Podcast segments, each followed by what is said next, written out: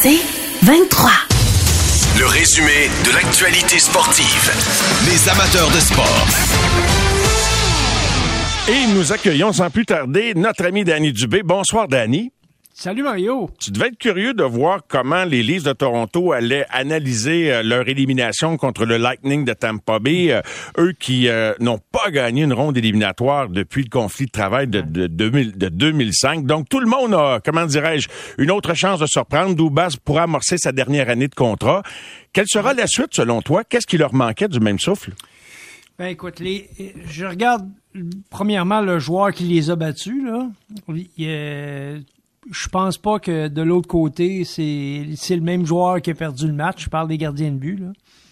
Euh, je pense sincèrement que oui, Vasilevski est extraordinaire, mais le match n'est pas perdu euh, du côté de Toronto euh, devant le filet. Parles-tu du match 7? Je suis d'accord avec toi parce que ça n'a pas été une série de gardiens tant que ça. Je comprends que ah. dans le dernier match, peut-être mm-hmm. que Vasilevski a fait... Oui, des... Oui, oui, oui, oui. Non, moi, ce que j'ai trouvé, puis euh, écoute, aujourd'hui, j'ai eu l'occasion d'en parler un petit peu avec Martin, puis euh, moi, ce que je trouve, c'est que le troisième trio, dans la profondeur, tu sais, dans la Ligue nationale, quand tu parles de ton cinquième, sixième défenseur, ton troisième, quatrième trio, une fois que tu as tes éléments en place, je pense que les équipes qui vont loin ont ces éléments-là en place, donc le cœur de l'équipe sur le plan offensif. Après ça, ton troisième trio, c'est un trio qui est extrêmement important parce que il, vient t'amener un peu d'offensive, puis en même temps, tu es capable de le placer dans les situations corsées. Tu pas, pas, pas mal à l'aise de, de, l'avoir dans la mêlée contre les meilleurs trios de l'autre équipe. Mm-hmm. Puis honnêtement, j'ai trouvé que la blessure de, de, Braden, Point au match numéro 7, la situation, les, les, les joueurs clés fonctionnaient pas. Je me disais, Toronto, la table est mise. Ils ont une chance de les battre. Je parle du Lightning. Il y avait vraiment une chance de les battre. Je pense que le Lightning, tu sais, l'expression était prêt à se faire battre. Il était le, scénario, à part le gardien qui était vraiment extraordinaire, le reste de l'équipe, j'ai pas senti que le Lightning était au même niveau que les derniers matchs numéro 7 où je les ai vus. Là, OK, OK. Mais c'était au match 6 qu'ils ont, ils ont jamais eu une plus belle chance qu'au match 6 de, de, ah, les éliminer dans le fond. C'est sûr, c'est sûr, c'est sûr. Quand tu regardes la série, euh, au, au, grand complet, c'est là. C'est, t'as, as la chance, t'es là dans les câbles, c'est là où tu devais, tu devais régler le cas du, du Lightning. Mais honnêtement, là, t'es, il manque le, l'espèce de, tu sais, vous prendre l'expression consacrée, le papier sablé ou l'expression, l'instinct du tueur, ils ont, il leur manque ces éléments-là. C'était une de mes questions. C'est drôle que tu dises exactement ça. J'allais te demander, écrit noir sur blanc ici, est-ce que ça s'enseigne l'instinct du tueur? Et pour avoir lu là-dessus, puis euh, ça a été rapporté dans une chronique, euh, quelqu'un dans, dans, le basketball, dans la chronique de Friedman, il y en a qui pensent que oui, ça s'enseigne, mais je sais pas exactement comment. Ben, ça Autant individuellement que collectivement.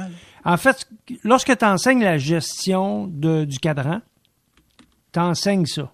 Maintenant, est-ce que, est que tout le monde l'a en soi? Ça, je suis pas sûr. Il y en a pour qui c'est plus facile. Il y en a qui sont plus combatifs, qui ont plus cet élément-là en eux. Puis honnêtement, le, le je, suis un peu mal à l'aise avec l'analyse générale euh, qu'on fait des, des Leafs de Toronto. Je pense pas que c'est une si mauvaise équipe que ça. Je pense pas qu'ils sont si loin euh, mm-hmm. Que ça de, de, de, la terre promise, je vais dire ça comme ça. Non, je suis pas en désaccord avec toi, moi. Tu sais, ils ont...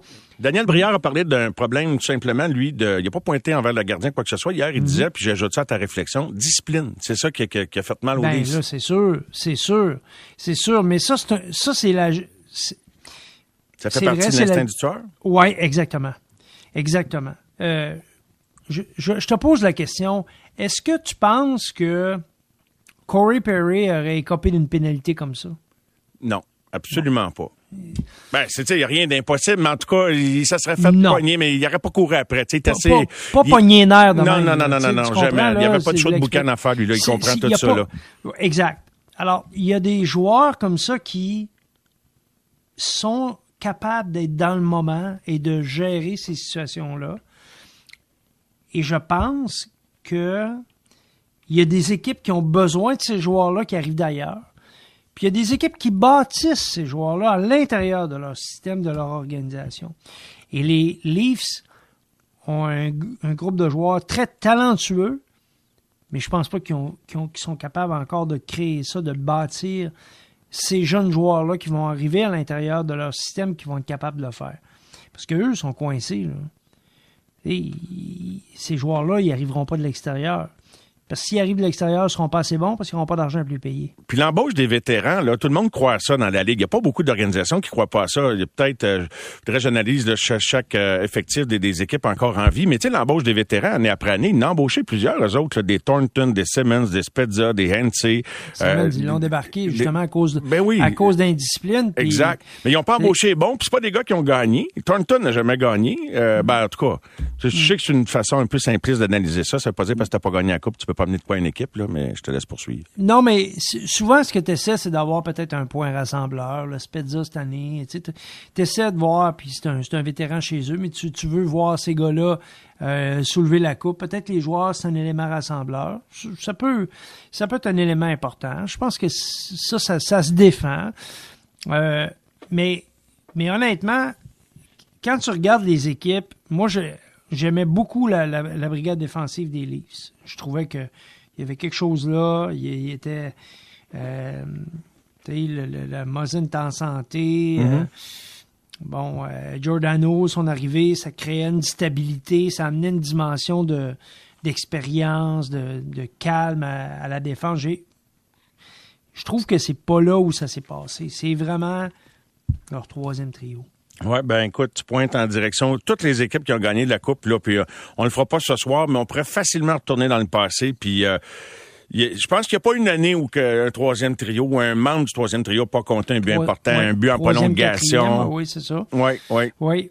Et puis, eh, je regardais la, série euh, s'entreprendre ce soir entre le, Lightning et les Panthers et écoute, l'absence, là, tout le monde a refait ses trios. C'est bizarre, là, mais... Qui remplace Point, Danny? Ben là, écoute, ils ont changé complètement les trios et là, Cirelli est en, est en compagnie de, de, de Stamkos et de Kucherov sur le premier trio. Lui qui jouait en compagnie de, en compagnie de, de euh, justement de, de Braden Point. C'était le trio défensif, ça. Il jouait, lui, et, Point et, et jouaient ensemble contre les, contre les meilleurs trios des Leafs. Alors là, comme, euh, comme il n'est pas là, euh, Point on dit, en tout cas, là, il est toujours le jour. Et on a refait complètement les trios. Alors, et même chose du côté de. C'est drôle, hein, parce que la, Floride, tout le temps, là, Huberdo veut jouer avec, avec Barkov. Euh, quand ils sont pas ensemble, ça semble pas fonctionner, etc. Là, ils les ont séparés. Et écoute, Huberdo a été sensationnel sur le premier but du Clair, le, but, le premier but du match. Oui. Sa passe transversale, et, c'est, lui, c'est un passeur phénoménal. Et cette année, il y a une année de rêve. Puis il continue sur cette lancée. Puis ce que je veux dire, c'est que il y a quelques joueurs du côté des, des, deux formations qui ont un point par match contre l'adversaire. Puis c'est ces joueurs-là qu'il faut surveiller, Mario. Puis ces joueurs-là, c'est les joueurs clés. Puis dans les joueurs ajoutés, Claude Giroux, c'est un joueur d'un point par match contre le Lightning de Tampa Bay. Et je pense qu'il va avoir une bonne série. Comment tu t'expliques ça, Danny? Je le disais euh, spontanément, candidement, en introduction d'émission tout à l'heure. Euh, ça arrive très souvent qu'un un coach a l'air bien intelligent d'avoir retiré un joueur, parce que le joueur marque souvent un but dans le match retour. On a vu ça chez le Canadien. Et on voit ça avec Duclair ce soir, retiré du match numéro 6. Je veux dire, c'est du hasard ou quoi? Ou, le coach le met dans des dispositions pour bien paraître? Ben, Duclair, là, euh, je veux dire, il y, a, des très bons chiffres contre, le Lightning de Tampa Bay, en partant. Puis je pense pas qu'il y a un, entraîneur qui est, insensible à ça. Tu sais, quand tu sais que tu as un joueur qui il joue contre cette équipe-là, puis il y a comme un petit quelque chose, la lumière allume, le, tableau de bord euh, scintille, tu, sais, tu te dis, hey, euh, pourquoi je pourquoi je, me priverais de lui, tu sais, c'est un gars qui est, capable de, produire, il a quand même euh, des chiffres intéressants contre contre le Lightning, puis en même temps, ben, il fait jouer avec Huberdo, puis Huberdo, c'est un passeur. Fait qu'il a besoin d'un gars qui marque des buts avec lui. Et Duclair, c'est un marqueur, c'est pas un passeur. Danny, j'aimerais ça compléter avec toi parce que tu en as déjà parlé ce soir. Je vais consacrer un peu mon émission à ça en prévision du repêchage du 7 juillet. Euh, tu nous as expliqué, bien expliqué que pour toutes sortes de raisons, et dont le fait que c'est un joueur de centre, qui dont on dit déjà qu'il est bon sur 200 pieds dans les trois zones, que mhm. tout, tout pousse vers euh, Duclair a 26 ans, merci Hugues. Euh, et euh, que tout pointe vers Shane Wright, avec les besoins du Canadien, etc. Mais la question que je vais soulever aux gens tout à l'heure, si vous étiez dans cette situation-là, jusqu'à quel point la position devrait influencer le choix? Euh, et je vais te demander, puisque tu t'es déjà prononcé là-dessus, je vais te poser une autre question. Mm-hmm. Qu'est-ce qu'il faudrait que tu vois d'un autre joueur pour ne pas repêcher Shane Wright? Il faudrait qu'il soit meilleur. C'est, je prends le meilleur joueur. OK, donc j'avais pas bien compris ton point dans ce cas. Je pensais que tu y allais, que la position était un élément déterminant dans ton choix, Danny. Donc toi, c'est le talent avant la position.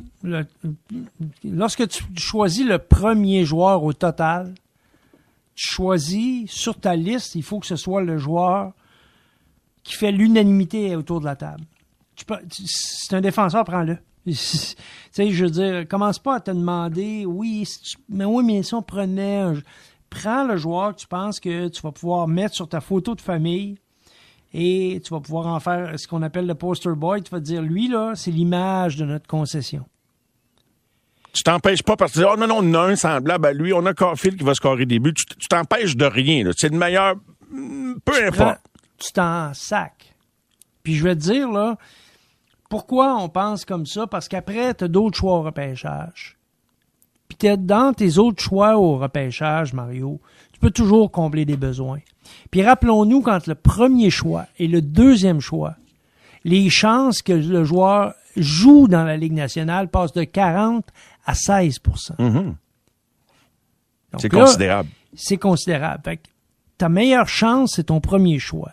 Et si tu, premier, tu prends le premier au total, tu choisis le meilleur joueur que tu penses qui peut t'aider à devenir une meilleure équipe et surtout ce joueur-là qui va représenter ton organisation. C'est très important.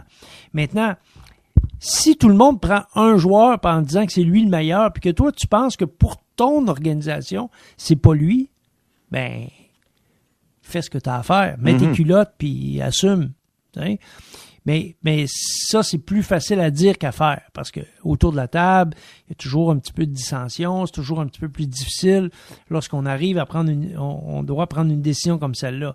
Mais le point que j'ai mis en perspective lorsque je t'en ai parlé, oui. ce que j'ai dit, c'est que les chiffres de Wright et les chiffres de Nick Suzuki sont pas mal similaires dans la même ligue au même âge. Mm-hmm. Pour les deux premières années. Alors, si on aime Nick Suzuki, pourquoi on se priverait de Wright en pensant qu'il y a peut-être un autre qui est meilleur? Je sais pas, moi. OK. Fait que et c'est là que c'est là qu'est toute la discussion. C'est que tu es prêt à changer d'idée, mais il faut que tu sois convaincu ou il faut que tu vois de ton propre œil euh, ce que tu et, j'ai hâte de voir jusqu'à quel point, par exemple, les matchs auxquels assiste, et je vais te laisser là-dessus, Danny, mais euh, et, euh, les matchs auxquels assiste Ken Hughes en ce moment au championnat du monde, à voir euh, et compagnie, j'ai hâte de voir jusqu'à quel point, là, c'est lui, il va se fier à ses dépisteurs, mais lui, là, il va avoir une empreinte personnelle de dire ce qu'il pense de ce gars-là. J'ai très hâte de voir. Ben, on sera pas là, là, mais les autres, ils vont jaser. Et leur choix, ben, on va le savoir les sept. ben, la, la première affaire, c'est que, puis on a eu cette discussion-là, puis on va l'avoir encore, c'est que il faut absolument que toi, tu te sois vraiment défini comme organisation avant de faire ton choix. Parce que des fois, là, il y a des joueurs qui peuvent être bons, mais qui ne cadrent pas avec ce que tu, ce que tu cherches, qui tu es. Mais même pour le premier d'année où on s'en sac aussi de ça, là. Ben non. Si, c'est le meilleur, mettons, mais que ben, c'est ton meilleur à toi. Ah, oh, C'est ton meilleur ah, à toi. C'est très subjectif. C'est ben, très, très subjectif. Ça veut dire que ton meilleur à toi, ça se peut que dans 10 ans, on se dise, ouais, c'était le huitième de cette cuvée-là, là. Oui, mais est dans le bon environnement, tu sais, tu as des joueurs qui, qui, sont. il faut, à moins d'être McDavid, là, tu sais, je veux dire, à moins d'être Austin Matthews, à moins d'être Crosby. Ça va toujours être subjectif. Commence pas, ouais, ouais, ouais, Tu commences pas à te poser la question. Lui va être bon partout. C'est sûr. C'est lui qui va faire que toi, tu vas être bon, pas l'inverse. Mais après ça, dans un, je pense que dans une cuvée comme cette année, c'est très important de savoir qui tu es. Qu'est-ce que tu cherches vraiment? On, euh, tu peux pas tu peux, tu peux pas te dissocier du joueur que tu vas amener dans ton organisation. Et lui, il faut, il faut qu'il te ressemble un peu. Tu me fais penser à Richard Séguin qui chantait Je te cherche partout, mais non, j'entendrai aucune note là-dessus, mais euh, j'espère qu'ils vont trouver le bon. Danny, un gros merci. Et puis bonne fin de soirée à regarder des, des bons matchs euh, de haute intensité de, de séries éliminatoires. Euh, merci beaucoup et à plus tard cette on semaine. En bientôt. Ben, j'espère bien. Merci, Danny. Bye bye.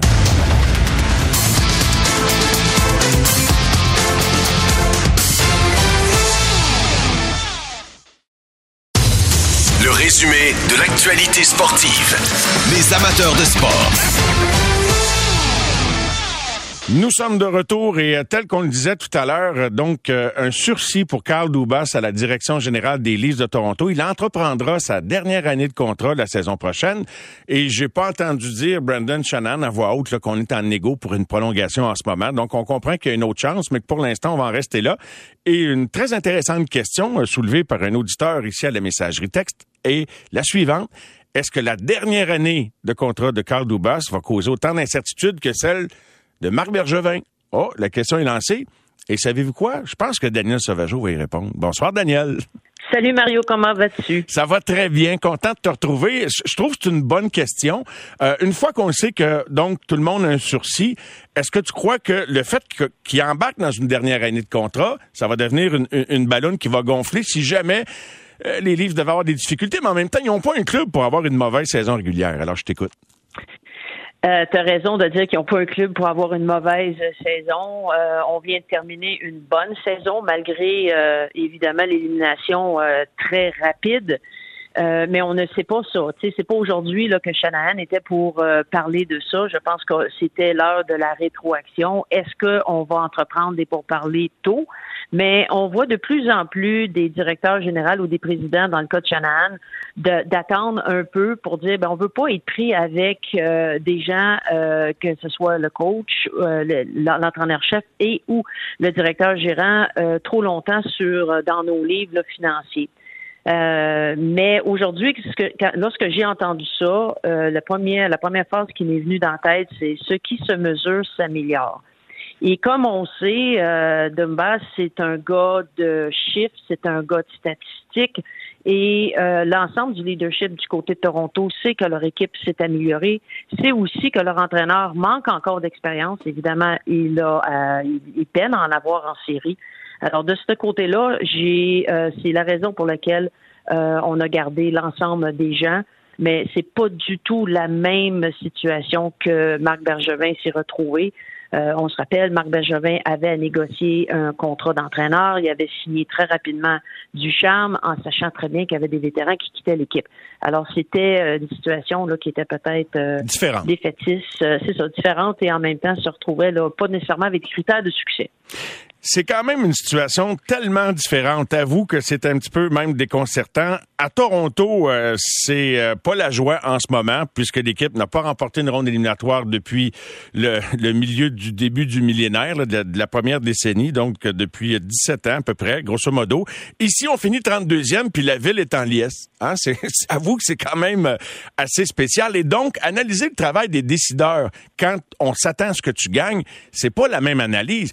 Et, donc, comment analyser si Sheldon Key va faire la job? Il va falloir lui laisser vivre une autre série, d'autres séries éliminatoires pour juger s'il fait la job? Parce qu'en saison, ils vont les faire, les séries, Daniel. Définitivement. Puis pour moi, ça, c'est un des deux points tournants dans cette série-là. Euh, je, crois fortement que John Cooper a eu l'avantage sur euh, Sheldon Keith, euh, Keith, surtout lors du match 6. Tu en as parlé tantôt avec Danny. Et euh, Pierre Eng, euh, euh, Wall, tout l'été, va y penser au but béant qu'il a, au filet hmm. béant qu'il a manqué. au lieu de faire 4-2, ben on sait, Kucherov, là, en avantage numérique de deux hommes, a porté la, la marque à 3-3, puis par la suite là, a compté dans lors de la prolongation et ensuite pas a gagné le, le, septième match. Mais on compte à ce moment-là et on parle de Toronto aujourd'hui en disant enfin, ils ont eu la chance qu'ils avaient besoin. On sait, Mario, que le facteur chance, euh, c'est un facteur qu'on ne contrôle pas, mais qui fait partie des séries. Je te rappelle, le Canadien de Montréal, l'année dernière, n'eût été de, chance à bien, euh, lors de bien, euh, de plusieurs matchs on ne serait pas rendu en finale de la Coupe Stanley. Alors pour moi, ça c'est le premier point tournant, c'est ce but béant manqué par Engwall et ensuite là le fait que John Cooper a réussi à jouer pratiquement en fin de match, surtout du sixième match à mettre ses joueurs sur la patinoire malgré le fait, surtout en septième match, que Toronto avait l'avantage de la glace. Donc, euh, histoire à suivre du côté euh, des, des livres de Toronto. Peut-être un petit mot, euh, je suis très, très... je vais de façon ouverte avant de t'amener sur le, prochain repêchage, Daniel. Est-ce qu'il y a une autre fin de série, une autre élimination qui t'interpelle ou qui t'a qui t'a animé là beaucoup de, que ce soit la fin d'une époque possible du côté de, de Pittsburgh, retraite possible pour Patrice Bergeron? J'aimerais t'entendre sur peut-être rapidement sur quelques-uns ou un de ces sujets-là. Oui, Jérémy, euh, ce week-end m'a posé la question là, par rapport à Patrice euh, et euh, je disais que j'y souhaitais presque peut-être d'aller voir ailleurs et de, de, de voir lors de sa carrière de joueur une autre culture, de peut-être aller jouer pour une équipe qui aspire aux grands honneurs. Et j'ai même dit, imagine un gars comme ça avec Toronto. là, tantôt, Danny parlait du troisième trio, peut-être avec un temps de glace qui est diminué, même avec le nombre de glaces diminué.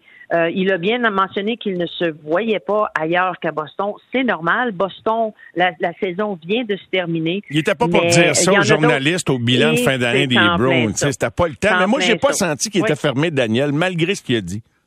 OK. Parce que on en a vu d'autres, de toute façon, qui ont affirmé euh, ce genre euh, de, de, de, de de dire non, je veux pas aller ailleurs. Puis tu as raison, Mario, il pouvait pas dire ça. On vient de terminer, c'est dans l'émotion. Il sait pas. Il a refusé d'avoir euh, une extension de contrat ou plutôt un, autre contrat.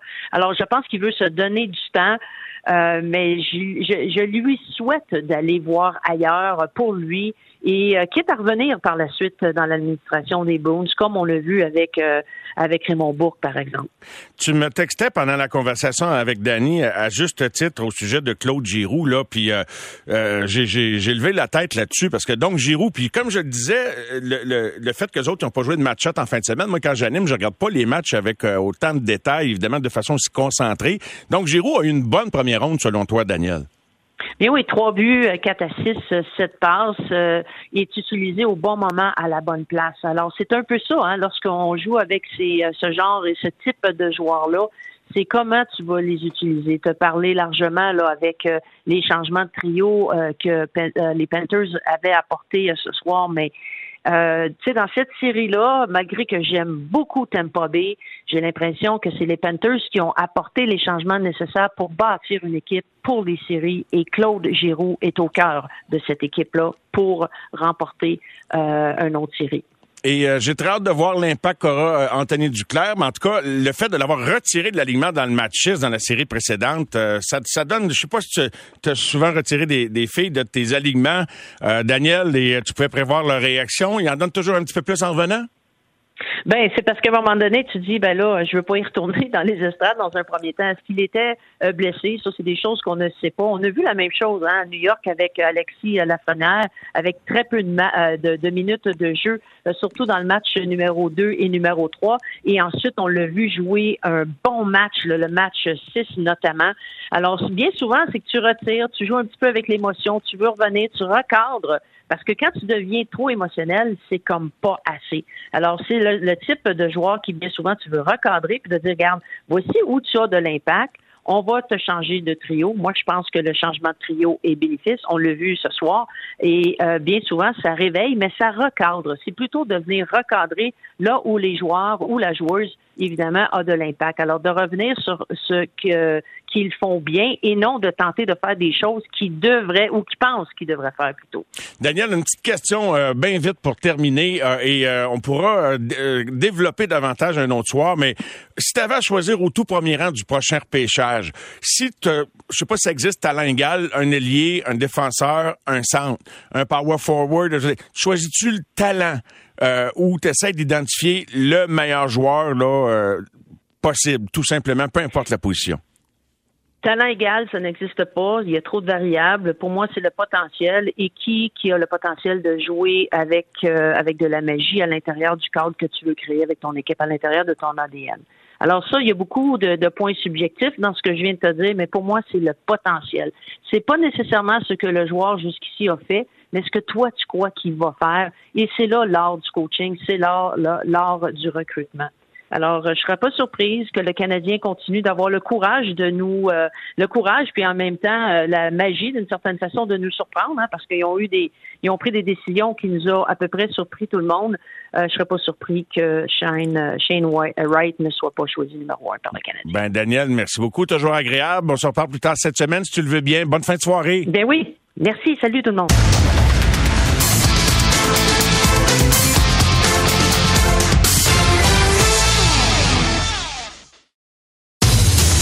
Résumé de l'actualité sportive. Les amateurs de sport. Difficile de battre l'intérêt que suscitent les séries éliminatoires de la Ligue nationale de hockey, mais pour les amateurs qui euh, ont un œil sur les principaux espoirs du prochain repêchage qui aura lieu à Montréal le 7 juillet, ben, c'est une raison de plus de regarder également ce qui se passe en Europe, en Finlande précisément, lieu du championnat du monde de hockey où nous retrouvons l'adjoint de Claude Julien dans le personnel d'entraîneur d'équipe Canada, André Tourigny. Salut André. Salut Mario, ça va bien? Ça va très bien. André, deuxième expérience de suite au championnat du monde. Comment on bâtit une équipe avec les joueurs éliminés? Qu'est-ce que vous privilégiez dans la composition de l'équipe? La ben, première des choses, les entraîneurs, on n'est pas impliqués dans la composition de l'équipe, dans, la sélection des joueurs. On a une équipe de management qui est composée de Scott Salmon puis euh, Tyler Dietrich d'Hockey Canada. Puis euh, le, GM, c'est euh, Shane Doan et puis Rick Nash. C'est les deux gars qui qui ont appelé des joueurs, qui ont travaillé à la, composition de l'équipe. Puis à partir de là, ils nous fournissent les joueurs, puis nous autres, là, c'est, de composer les trios, trouver la, chimie, puis euh, bien entendu le système, l'identité, etc., etc. Donc euh, ça, ça s'est fait avec Claude, là, puis euh, DJ, puis James Emery, puis Nolan Baumgartner. Quand même spécial. Est-ce que vous pouvez plaider un peu? Est-ce qu'entre coach, est-ce que l'entraîneur-chef lui a une voix là-dedans? Puis pouvez-vous revendiquer certains besoins? Oui, mais en même temps, là, tu sais, Shane Dome Rick Nash, là, c'est pas des euh, pas des pieds de là, tu sais. Ils, savent qu'est-ce qu'on a besoin, puis ils savent qu'exemple, on a besoin de plus de joueurs de on a besoin des gars de on a besoin des gars de. Tu sais, c'est, euh, ça se fait d'une façon, euh, ils, ils nous tiennent au courant du, processus. À mesure qu'ils parlent aux joueurs, on a des joueurs qui confirment, tu sais, ils peuvent, ils nous parlent, ils nous disent, regarde, on, on a ça, ça, ça, là, on, va, on cherche, exemple, un deuxième joueur de centre, on cherche des joueurs pour jouer en pique et on cherche un peu plus de robustesse ou on cherche, peu importe ce que, tu as rendu. Ils nous tiennent au courant. Des fois, on suggère des noms, mais en même temps, ils nous disent, regarde, c'est ça, c'est les, les, cinq prochains, les cinq prochains gars sur la liste à qui on veut demander, etc.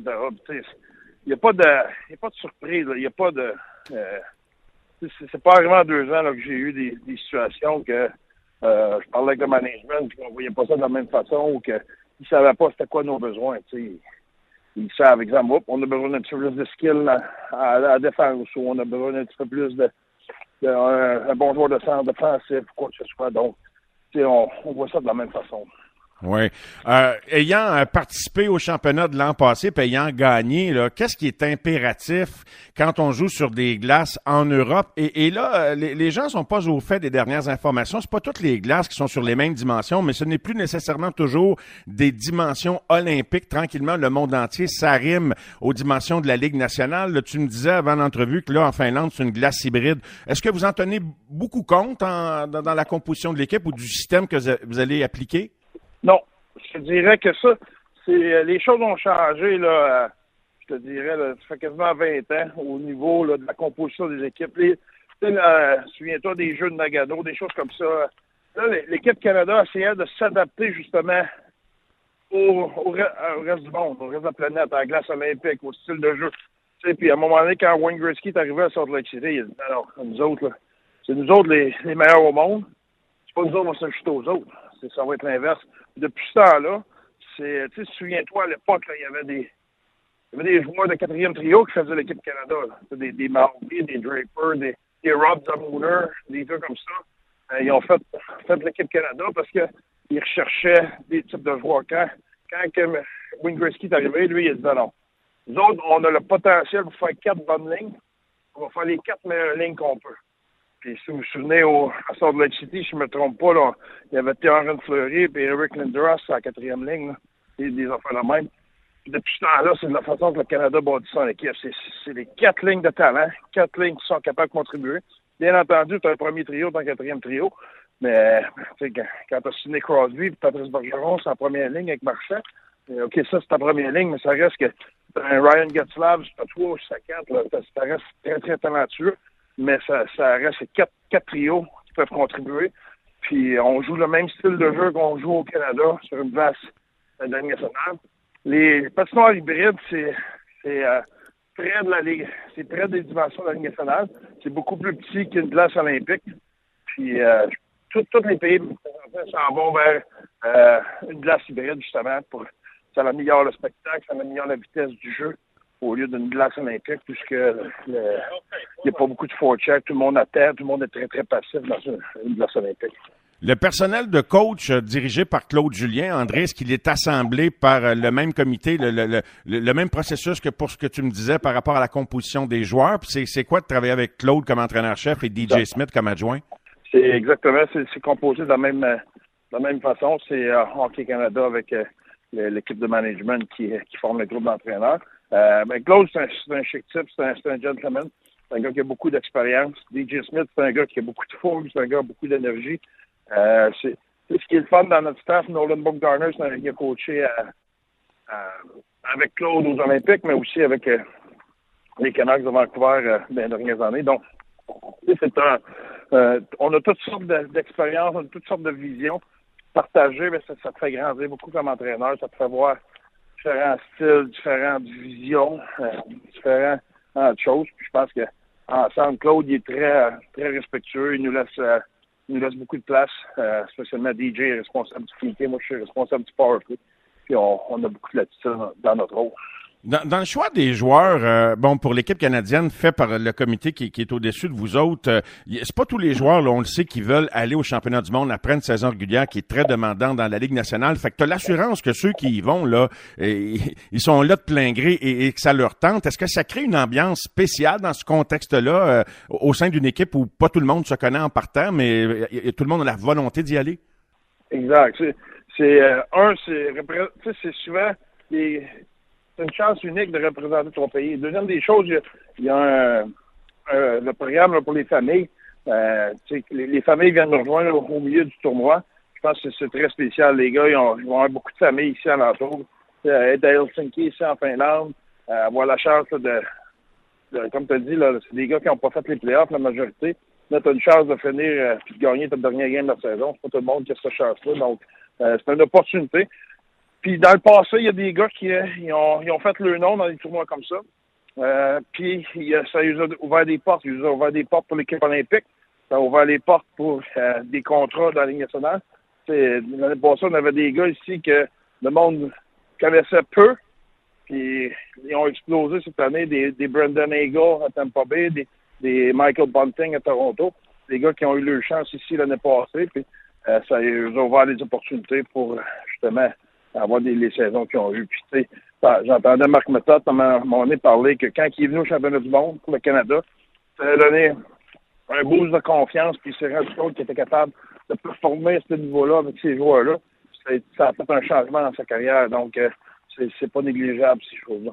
J'imagine que c'est dans cet esprit-là qu'un Maxime Comtois, qui a eu une année plus difficile cette année avec les Ducks d'Anaheim, retourne au championnat du monde, une belle occasion de se relancer de son point de vue. Mais donc, je, vois que du point de vue des dirigeants de l'équipe, comment dirais-je, on met pas trop de poids sur le fait que ça n'a pas été une grande année pour lui personnellement et, on le choisit quand même, on l'amène quand même. Max, c'est un gars qui il, était là l'année passée, il a gagné un médaille d'or avec nous autres. C'est un gars qui, a euh, un, un, passé avec l'équipe Canada. Il a eu du succès au niveau international. Puis, à un moment donné, ça faisait partie des discussions. C'est vrai qu'il n'a pas eu la saison, une aussi bonne saison que la saison d'avant. Sauf que c'est un gars qui a du potentiel, puis des fois, tu as besoin d'une chance comme ça pour te, relancer, justement. La position de gardien de but maintenant est peut-être là où c'est le plus difficile de trouver euh, les bons gardiens, que ce soit une année olympique ou au championnat du monde. Est-ce que c'est c'est là qu'on a maintenant le moins de profondeur comparativement à, certaines grandes années, grandes époques?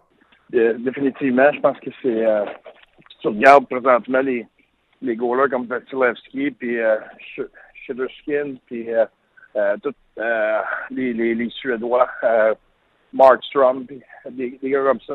c'est les meilleurs goalers nationaux présentement. C'est des gars. Euh, Harlebuck est américain, Gibson est américain, etc., etc. C'est euh, c'est un cru de vague pour le Canada. C'est pas euh, c'est pas la même qualité que quand Carey Price était à son sommet. Il n'y avait pas de il n'y avait pas personne dans le monde qui se demandait c'était qui le meilleur goaler au monde. tout le monde savait que c'était Carey Price. Euh, je me souviens, quand Carey Price a manqué une saison, puis le, au mois d'août, après, c'était le champion, le, le, World Cup. Puis euh, son premier match, c'était à Columbus. Je me souviens bien contre les Américains. Il avait donné une coupe de gold. Puis euh, après le match, il avait fait un commentaire, genre, j'avais l'air d'un Marine. C'était une aventure. Je me souviens d'avoir parlé au coach à ce moment-là. Les coachs avaient dit Cassez-vous pas la tête. Euh, Carey Price, cassez-vous pas la tête. On est juste bien content de l'avoir. Et il y avait un tournoi extraordinaire. Donc, euh, il n'y avait pas de doute. Tout le monde savait Carey Price, c'était un lock. Euh, là, c'est pas la même situation au Canada présentement. S'il y avait une Coupe du Monde ou les Jeux Olympiques, ce serait qui le gardien de but? Là? Je pense que ton opinion est que la mienne. Ça serait un débat, tandis que euh, dans le passé, c'était une question facile. Je te reparlerai un autre tantôt du pourquoi de cette situation hein, chez les gardiens de but, mais euh, juste quelques autres questions avant de te laisser. André, est-ce que vous vous attendez à des renforts des gars éliminés en première ronde? Ben, ça pourrait arriver. Euh, je te dirais que Shane, Shane Dome puis Scott Salmon, Rick Nash, ils, nous en ont parlé, ils ont, ils des mots, ils ont, parlé de certains joueurs, mais ça aurait été plus facile Mario, probablement, si des séries avaient fini en 4 puis en 5. Tu sais, là, je, te, parle comme gars de hockey, là, que oui. il vient de perdre une game 7, là. Là, là tu m'appelles, tu sais, ça te tente-tu de venir, euh, faire un tour à Hawaii, là? A des chances que je te dirais non, tu sais, ça. J'aurais pas le goût de rien faire, juste m'enfermer dans ma cave, puis là, je bouge pas de là pendant une semaine, tu sais. Fait que, euh, c'est plus difficile, là. Quand tu perds en 4 ou en 5, là, regarde, tu l'as vu venir, là, tu as vu le rythme de la série, etc c'est pas la même déception. Tu sais, j'espère que ça va arriver, mais je verrais mal un, joueur des Bruins un joueur des, des Leafs euh, nous appeler et dire Hey, c'est quoi, ça me tente de voir encore là. ça se peut que ce soit ça se peut que ce soit plus difficile. Oui, puis ça sera accueilli avec étonnement. Euh, et euh, est-ce qu'il y en a qui, qui ont dit oui puis que ça t'a étonné, même si eux n'ont pas vécu la première ronde, André? Euh, est-ce qu'il y a des gars qui sont là, tu dis Ah, j'aurais j'aurais pas pensé? Non, pas nécessairement. Non, pas, nécessairement. Moi j'ai la vision que c'est une, une occasion extraordinaire. C'est pas tous les jours que tu as la chance de représenter ton pays. Mario, ça fait depuis 1997 que je fais du hockey à temps plein des, que, tu sais, que je, fais ça pour vivre. Des, euh, des chances de gagner, là.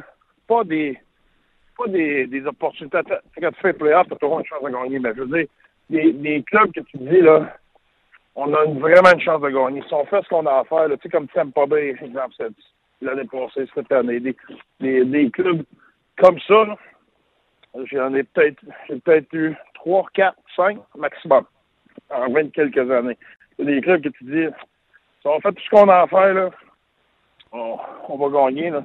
C'est rare que ça arrive. quand tu représentes le Canada, c'est une opportunité extraordinaire de gagner. Puis le monde pense que gagner, ça, ça vient. Ça fait comment?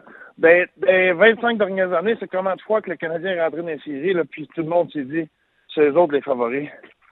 Ah non. Pas trop souvent. Hein? Dans une ligue à 32 clubs, remarque la date. Ouais. Exactement ça. Tu sais, regarde, Washington, là, un bon club, là.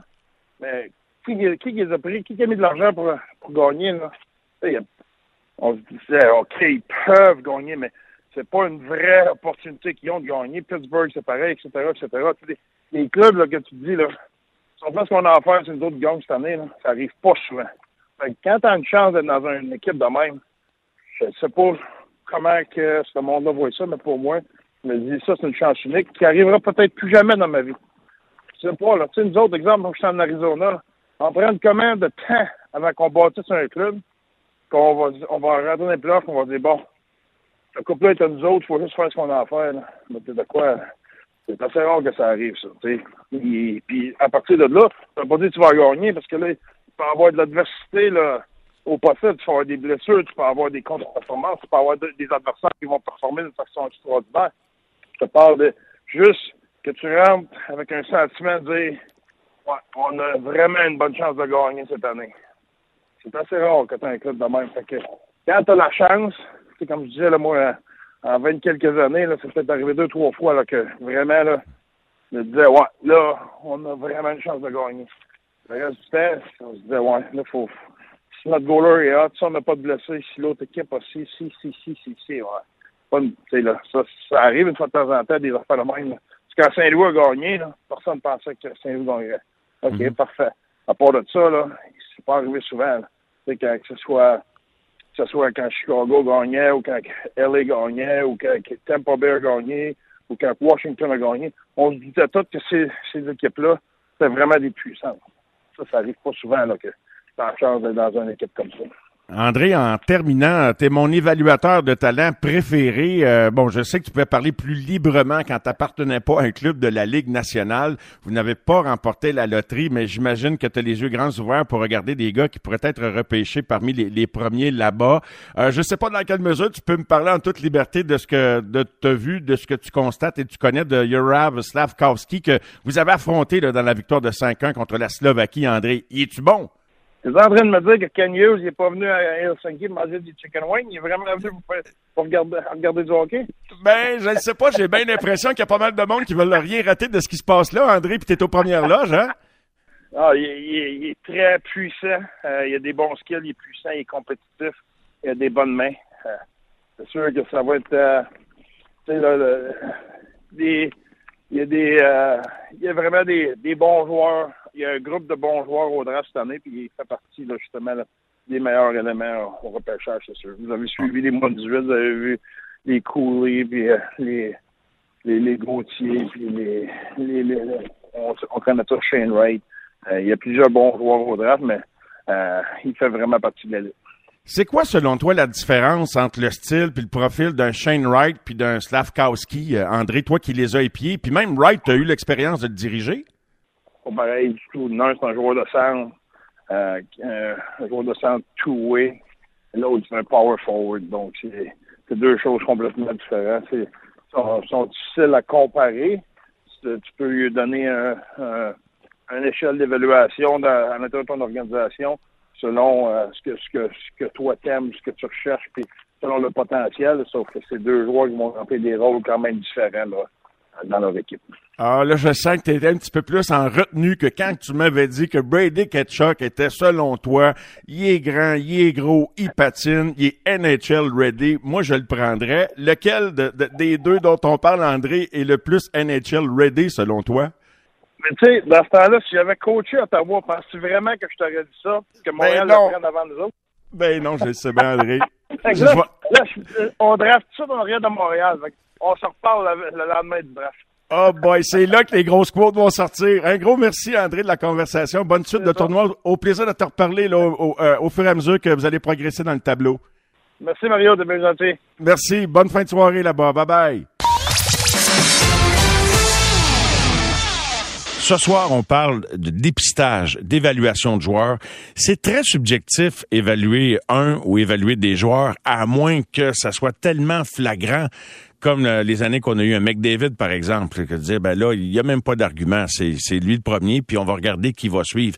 Cette année, il y a plus de discussions quant à savoir qui va être repêché au premier rang, deuxième, troisième. Puis même là, j'ai hâte de voir s'il n'y a pas des, des joueurs qui vont faire des progressions fulgurantes, le plus on va s'approcher du repêchage sur la liste de certaines équipes.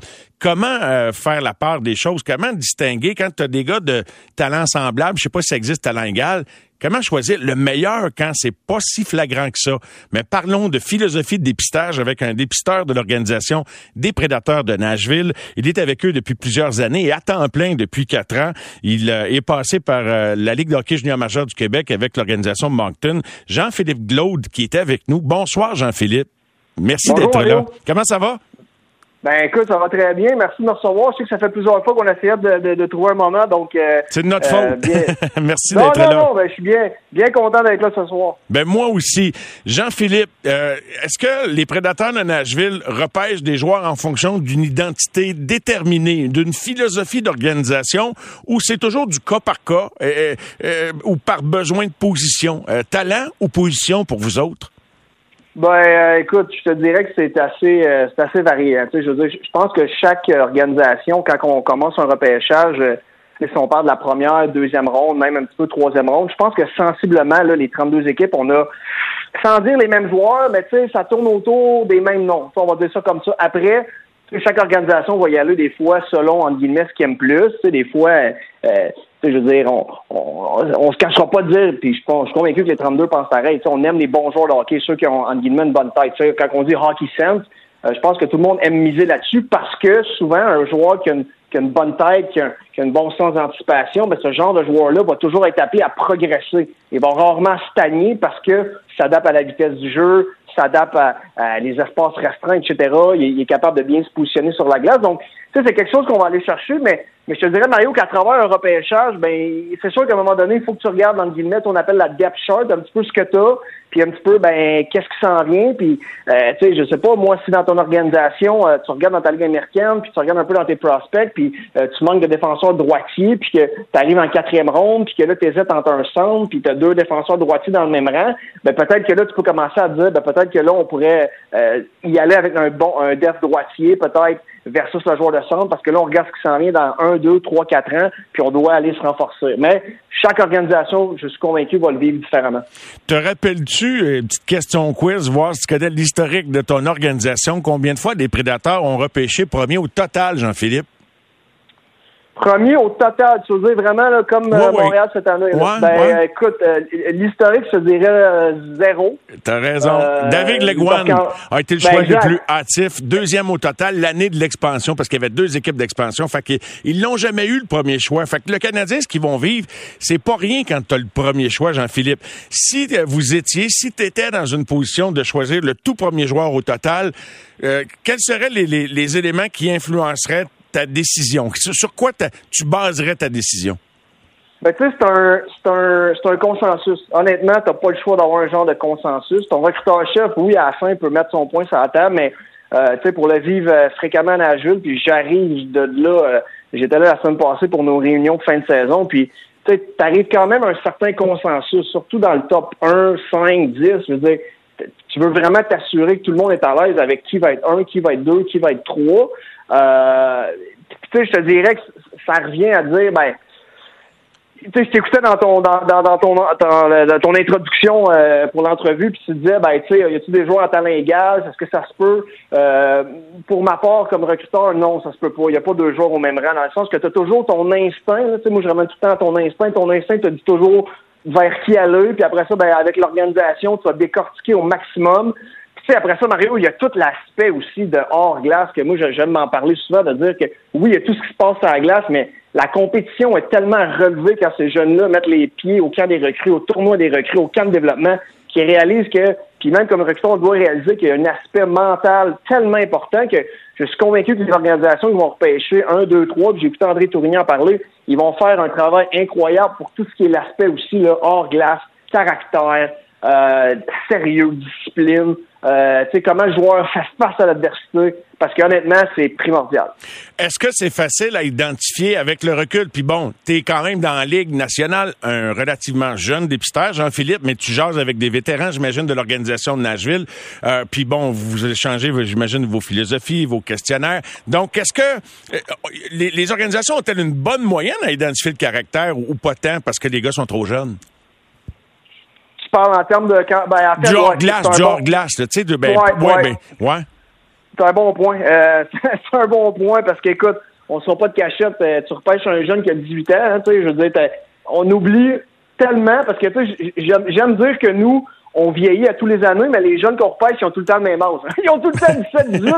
non, mais on oublie un peu ce caractère-là de dire, on pense que c'est de l'acquis, euh, puis à un moment donné, tu réalises que tu parles avec le jeune, tu fais une entrevue, ou même des jeunes qu'on repêche, tu réalises, hey, je veux dire, ils ont 17, 18, 19, je veux dire, en guillemets, c'est des ados vieux, on va dire ça de même, dans le sens que, ils, ils, ils, ont, ils, ont, ils ont leur agent, ils ont des pisteurs, ils ont un gars de développement, ils ont leur DG dans le junior, leur coach, euh, euh le, le, le, staff NHL, tout le monde les suit, tout le monde veut le mieux, ils à l'équipe Canada il y a tellement de gens autour. Fait que, Avant de euh, pénétrer cette bulle-là, là, puis avoir le jauger le, le, le, ce que, ce que quelqu'un a dans le ventre, c'est pas évident, là.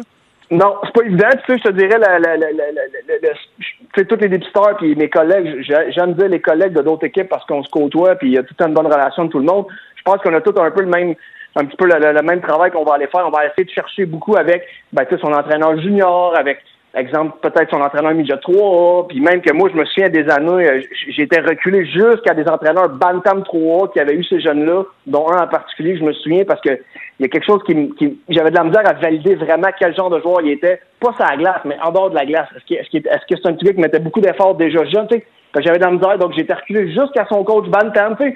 Donc, tu d'aller maximiser toutes les infos autour, mais écoute, on le dit souvent, c'est une science inexacte dans le sens que qu'est-ce que dans 2, 3, 4, 5 ans, le, jeune, la motivation, l'aspect hors glace, il y a des, il y a des, des situations que tu comprends pas pourquoi que le jeune n'a pas réussi, mais c'est pas toujours une question de talent, puis on le sait très bien, c'est un cliché, mais c'est de dire, mais qu'est-ce qui s'est passé pendant ces étés? Pourquoi il y en a qui progressent? Pourquoi en il y a l'impression qu'ils stagnent? Ben, quand tu as deux, trois mois off, qu'est-ce qui fait le, le, le, le, joueur en tant que tel? Puis moi là-dessus, j'ai, dans le sens, j'ai pas de doute, c'est beaucoup ce qui se passe en dehors dès que tu mets le pied en dehors de la glace. Je reviens au tout premier euh, aux joueurs qui seront sélectionnés QV 2022. Euh, toi, euh, est-ce que tu penses que Shane Wright est un numéro un presque incontestable? Oh, ça, c'est une question euh, avec une réponse de politicien à venir, d'après moi. ah oui? Euh, non, mais tu sais, dans le sens que euh, incontestable. Tu sais, je pense que le travail de toutes les, organisations puis de recruteurs, euh, puis tu sais, Shane Wright, je l'ai vu évoluer beaucoup cette année. Je vais en Ontario assez fréquemment. Puis j'ai eu la chance d'aller au moins 18. Donc, tu sais, j'ai vu d'autres joueurs qui étaient aussi peut-être ciblés pour être dans les 10 premiers. Euh, ben, tu sais, je veux dire, on, s'entend. Si c'est pas un, c'est deux. Si c'est pas deux, c'est un. Euh, c'est un joueur tellement euh, intelligent, je veux dire, il fait tout bien. C'est pas.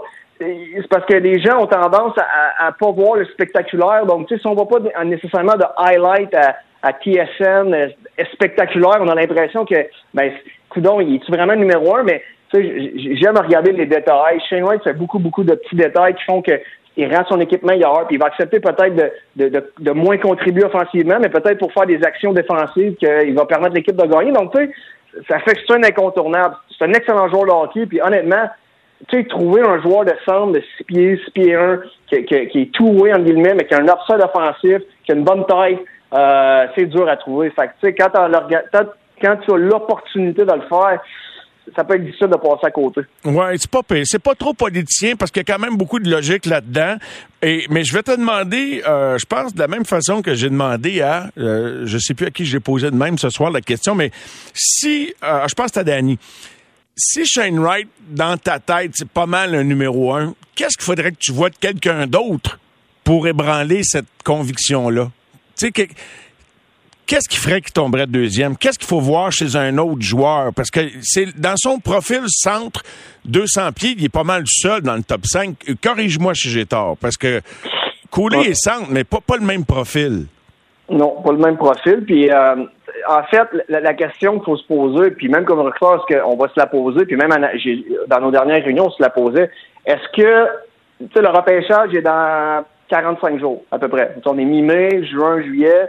Il reste à peu près quoi, 45 jours. Est-ce que en 45 jours, euh, tout peut euh, être chamboulé pour peu importe quoi, une belle prestation, une moins bonne prestation?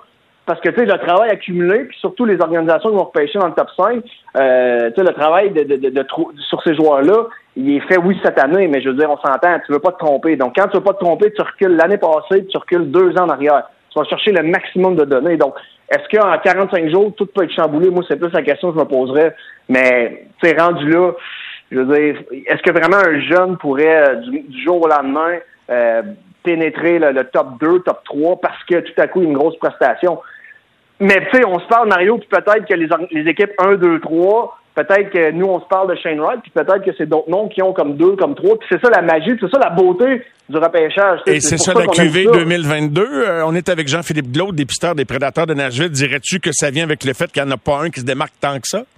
Ben, je, te dirais encore là, on est dans le côté logique. C'est logique dans le sens que euh, on, parlait des, des McDavid, des Eichel, c'était clair que c'était un deux. Il y avait pas de. Ou non, c'était Matthews, là, je, euh, Matthew, non, c'était Matthews Liney. Fait il y a des fois, il y a des automatismes. Est-ce que cette année, c'est les mêmes automatismes? J'ai goût de dire euh, non. Honnêtement, non. C'est pas les mêmes automatismes. Parce que, tu sais, euh, j'ai écouté l'entrevue avec André Tourigny. Tu sais, il parlait de Slavkovski qui, qui a vu jouer. Tu sais, un, un allié puissant de 6 et 4 qui est capable de marquer des buts.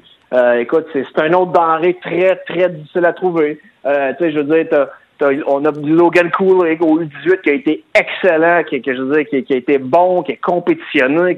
Je veux dire, c'est des joueurs qui font partie du, mix. Là.